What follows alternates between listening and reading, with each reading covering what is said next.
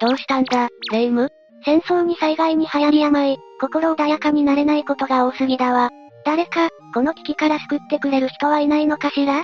そういうことか。昔の日本だったら、人々を苦しみから救うために、自らの体を捧げて仏になる、即身仏がいたんだけどな。それって生きたまま土の中に入るんだっけ？ああ。だが即身仏は誰でもなれるわけじゃないぜ。山にこもって千日単位での修行が課せられるんだ。なんよそれ、気になるわ。よし、今回は実在する日本のミイラ即身仏6000について紹介するぜ。それじゃあ早速、ゆっくりしていってね。1、高知公園。最初に紹介するのは、日本最古の即身仏と呼ばれる高知法院だぜ。新潟県長岡市にある最小寺で、室町時代の1363年に66歳で入場したと言われているな。入場とは修行を終えて土の中に入った僧が永遠の瞑想に入り、仏になることを指すぞ。室町時代。即身仏ってそんなに昔からいたのね。入場って、ただ単に亡くなることとは違うのかしら？生物学的に言えば絶命だろうが即身仏に関してはちょっと違うんだよな。入場した行者の魂は永遠に生きていて、それが奇跡を起こすのだという考えがあったんだぜ。ふむふむ。高知法院は仏になる前は一体どんな生活をされていたのかしら？高知法院は最初から高貴な存在だったわけじゃないぞ。鎌倉時代、千葉の農家の次男として生まれたようだな。千葉県生まれ、しかも農家の息子だったのね。そこからどうやって新潟の即身仏になれたのか気になるわ。彼の転機は子供の時にお寺に預けられたことだな。そこで僧侶となって、ゆくゆくは住職にまで上り詰めるんだぜ。おお、まさにサクセスストーリーじゃないの。そして住職の仕事だけでなく、全国を渡り歩いて各地に33の寺院を建てたりと、日本に仏教を広めることに大いに貢献したぞ。その後は新潟県の最小寺を修行の地に決めて、そこで3000日もの修行を経て即身仏になったんだぜ。3000日ってことは、実に8年以上しかも日本で最初の即身仏ってことだから、もっと有名になってもいいと思うけど。ああ。高知法院はその次に現れた即身仏より、300年も前に入場しているんだよな。しかもほとんどの即身仏が入場したのが江戸時代だから、即身仏としてもまさに孤高の存在なんだぜ。実際に見に行くこともできるのかしら？配管料さえ払えば可能のようだな。大型の観光バスが入れる駐車場も完備されていたりと、観光客の受け入れ体制は万全だぜ。やった。それにしても高知法院は翌600年以上もその姿を保っているわね。実を言うと戦国時代、兵士に槍で胸を突かれるというトラブルがあったんだよな。このせいで姿勢がわずかに崩れたようだが、幸いにも原型はほぼ保たれたままだぜ。確かに室町時代からってことは戦国時代をはじめ、数々の戦争をも乗り越えたってことなのね。ますます高知法院への尊敬の念が高まってきたわ。霊夢が即身仏に親しみを持ってくれて嬉しいぞ。さて、高知法院が入場してから長い年月を経て次に入場した即身仏も気にならないか？そりゃあ気になるわよ。早く紹介してほしいわ。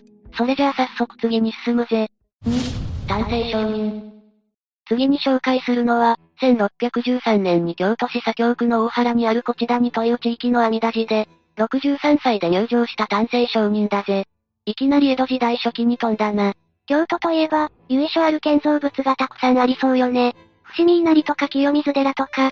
京都には有名な観光地も多いが、こちらには京都市内でも山の中にある地域で、阿弥陀寺についても紅葉の時期以外は、参拝客が少ないんだよな。霊夢もこの地名は今初めて聞いただろ？ええ。京都とは一口に言っても広いのね。とても気になってきたわ。男性商人は終わりの国、現在の愛知県に生まれ、9歳の時に出家し、美濃の国、現在の岐阜県で、20年余りの修行を積んだんだ。その後日本各地を転々とし、最終的に行き着いた京都小地谷で、即身仏になったんだぜ。大まかな流れはさっきの高知法院と似ているのね。だが話が面白くなるのはここからだぜ。男性商人は生前に自らの木像を作っており、その木像にはなんと自分の頭髪を植えたそうだ。その木像は阿弥陀寺のご本尊で見られるんだぜ。木像はわかるとして、自分の髪の毛を植えちゃったの？見たいような、見たくないような。とはいえ、髪の毛が残っている箇所は木造の両耳のあたりに少しだけで、見たとしても気持ち悪いレベルではないようだな。なんだ？ほっとしたような、がっかりしたような。そんなことより即身仏、男性商人のご本人のお姿も拝めるのかしら？これについては残念ながら明治時代初期に現在の石棺に収められて以降、公開されてはいないんだぜ。石棺の外までは寄ることができるみたいだが、こういう時に投資の能力が欲しいような、でも見えたら見えたで怖いような。こんな風に謎に包まれた促進物もいるってことを覚えておいてくれ。わかったわ。でも秋になったら紅葉見物も兼ねて、木造だけでも見に行ってみたいかも。いいことだな。それじゃあどんどん行くぞ。3、新旅会承認。新旅会承認は1783年、山形県鶴岡市の湯殿山にある、大日坊で96歳で入場したお方だぜ。促進物の中では最も有名な人物で、日本史好きの方ならご存知の方も多いと思うな。96歳って江戸時代後期よね？その時代にそこまで長生きすること自体すごいわ。ああ。この方は促進物の中で知名度がトップであると同時に、入場した年齢も最高齢なんだぜ。生きていた期間が長い分、どんな人生を歩んできた方なのかも気になるわね。新旅会承認は山形県朝日村、現在は鶴岡市と合併に、農家の長男として生まれ、山から伐採した木をそりで運ぶ仕事をしていたんだぜ。しかし仕事をしていたある日、三人の子供をそりに乗せていたら、一人を事故で失ってしまったんだよな。それはショックだったでしょうね。だが、これこそが彼の転機になったぞ。私は一生この子を弔いますと宣言し、後に促進物として身を収めることになった、大日坊に入門。修行を始めたんだぜ。いきなり修行に入ったのね。ただ促進物になるだけでも過酷な修行を経ないといけないのは分かってくれていると思うが、新旅会承認の場合は全促進物の中でも、トップクラスに過酷だったんだよな。というのも、その修行をしていた期間が70年余りにもわたっていたんだぜ。な、70年日数にしたら、2万、5000日を超えるじゃないの。確かに、これは促進物の修行期間の平均をはるかに上回っているわ。穀物などの断食も過酷だが、ずっと山形にこもっていたわけじゃないぞ。千日間穀物立ちを行った後、弟子を引き連れて東北地方の新潟、さらには長野にまで出向いた、という記録もあるくらいなんだ。交通手段が徒歩しかない時代にそれは過酷すぎるわね。そんなに長い距離を移動して何をやっていたのかしら？新旅会商人がそこで言っていたのは宅発と言って、鉢を持って家々を巡り、生活に必要な最低限の食料などを買うことだぜ。そしていただいたものは伏せの行として、貧しい者に分配するんだ。なんかメンタル的にもやられそうな修行。宅発の間だって何を食べてもいいわけじゃないぞ。宅発の前に制限していたのは、米小麦大豆大麦小豆の五穀だったが、宅発の間はそれらに加えトウモロコシや蕎麦などを、加えた10穀も制限されたんだぜ。つまり主要層は木の実や山菜、キノコぐらいしか、口にできなかったってことだな。そんなに大移動するのにこれしか食べなかったら餓死しちゃうわよ。要するに促進物になるには、それだけの覚悟がなきゃいけないってことだぜ。そして新旅会承認はこれらの修行を高齢になるまで生きてやり遂げたんだ。もちろん促進物の方は全員がすごいんだろうけど、この話を聞くと他の人たちの功績が霞んで見えてしまうような。どうしてここまで頑張れたのかしら？実は新旅会承認が修行に励んでいた頃、東北地方では多くの人が凶作による飢餓に苦しんでいた背景があるんだよな。数万から数十万人もの人が餓死したとも言われているぜ。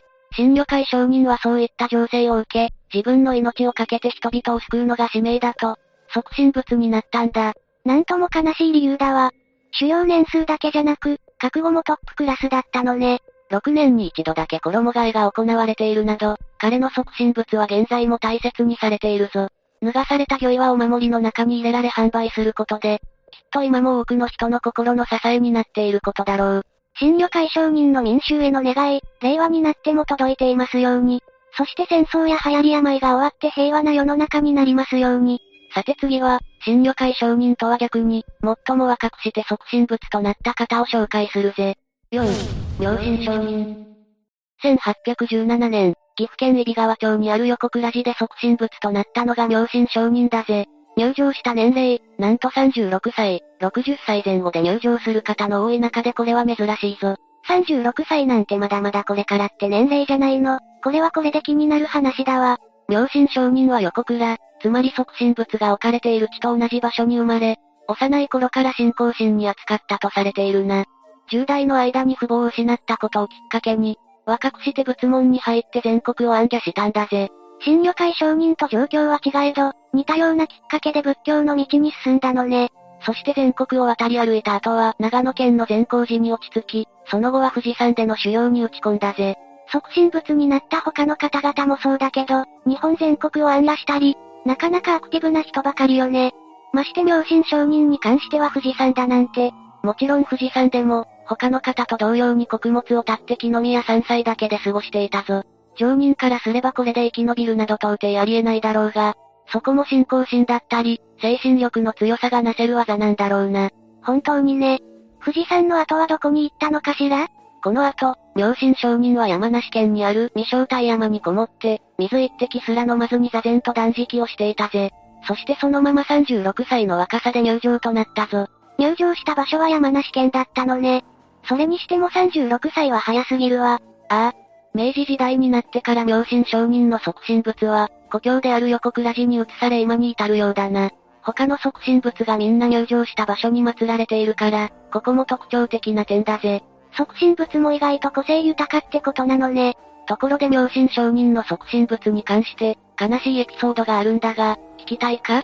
それはもちろん。妙心商人の促進物が明治時代に横倉寺に移されたのはさっき話した通りなんだが、それまでは彼が入場した未正体山に安置されていたぜ。うんうん。ところが、明治維新の後に仏教を排除する運動が起こってしまったんだよな。寺院や仏像をはじめとした仏教に関する文化財が多く破壊されてしまったんだぜ。どうしてまたそんなことを？様々な説があるが、明治時代には神道が宗教として普及するようになってきて、神仏分離令が出されたことが原因の一つとされているな。これは従来は共存していた神道と仏教との切り離しを政府が推し進めたものだ。神社などの用地を政府が取り上げるなど、かなり強引なやり方だったんだぜ。それで、妙心承認の促進物は無事だったのかしら？そうそう、彼の促進物も未正体山から降ろされて見せ物にされるなど、ひどい扱いをされていたんだよな。しかし横倉寺の住職の助けにより、最終的には無事故郷に移ったという流れだぜ。破壊されるようなことがなくて本当に良かったわ。でも、促進物をそんな風に存在に扱った人たちは、後で語られていそう。確かに、促進物の魂は永遠のものと考えられているから、あり得るかもな。促進物も色々な過去を乗り越えて今があるのね。さて、次はもっと衝撃的なエピソードを持つ促進物について迫っていくぞ。ちょっとグロい表現が出てくるかもしれないから、そういうのが苦手な人は注意してほしいんだぜ。5、鉄門会承認。1829年、山形県鶴岡市にある中蓮寺にて、71歳で入場したのが鉄門会承認だぜ。ちなみに62歳で入場との説もあるな。生まれも同じく鶴岡市で、もともとは石垣作りに必要な川石を採取したり、木材を運んだりする仕事をしていたんだぜ。ふむふむ。ところが豪雨により川が氾濫しそうになった際、鉄門会承認は監督である武士に対応を求めるため、駆けつけたんだが、武士の態度が気に食わなかったそうなんだ。そこでなんと鉄門会承認は武士を殺害してしまったんだぜ。促進物にもそんな過去が？殺人を犯してしまった鉄門会承認。逃げるようにして中蓮寺に駆け込み、そこから修行を始めたんだぜ。21歳のことだ。そんな理由で失血しても促進物になれたのね。ここからのエピソードが面白いんだよな。彼は文字通り自分の体を犠牲にしてきた方で、例えば江戸で眼病が流行していた時には、自らの左目をえぐって友人様に捧げ、祈願したと言われているぜ。友人様については、一般的な竜の姿をイメージしてもらえればいいぞ。想像の1億倍すごい人だった。いやいや、さすがにやりすぎよ。ただこの功績は評価され、鉄門会承認は後に、エガンインとの称号をもらうことになり、多くの人々の信仰を集めるんだぜ。称号の意味は漢字が示す通りだな。やっぱりそこまでして祈りを捧げたからこそ支持も集まるのね。絶対に真似はできないけれども。そして鉄門会承認にはさらに衝撃的なエピソードがあるぜ。21歳の時に中蓮寺に駆け込んだとさっき説明したよな。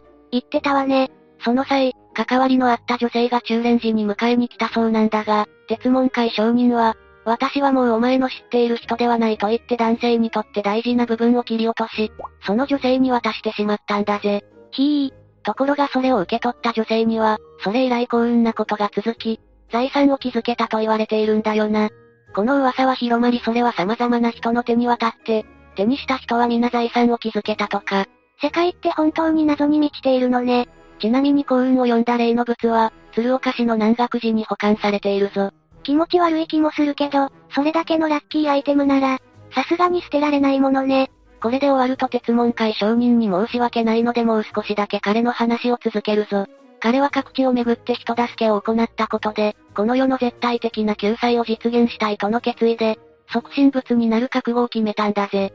そして71歳で入場したと。おお、殺人犯からそんな成人になれるなんて、一本の映画ができそうなエピソードの濃さね。あ、グロいシーンだけはカットしてほしいけど。6、復活承認。さて、早いものでもうラストの紹介だぜ。次は最後の促進物だ。1903年、新潟県村上市にある観音寺で76歳で入場したのが復活承認だぜ。明治時代真っ只中のことで、今まで見つかっている促進物の中では最も新しいな。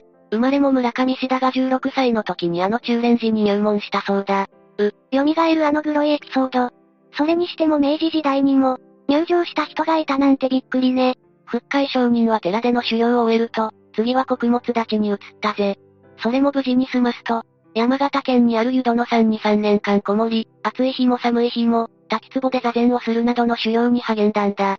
もはや穀物立ちってさらっと流しているけど大変なことなのよね。しかも山形の冬の滝行とか鬼すぎるわ。山の修行も終えた復活承認は、中蓮寺や観音寺の住職として働き始めるぜ。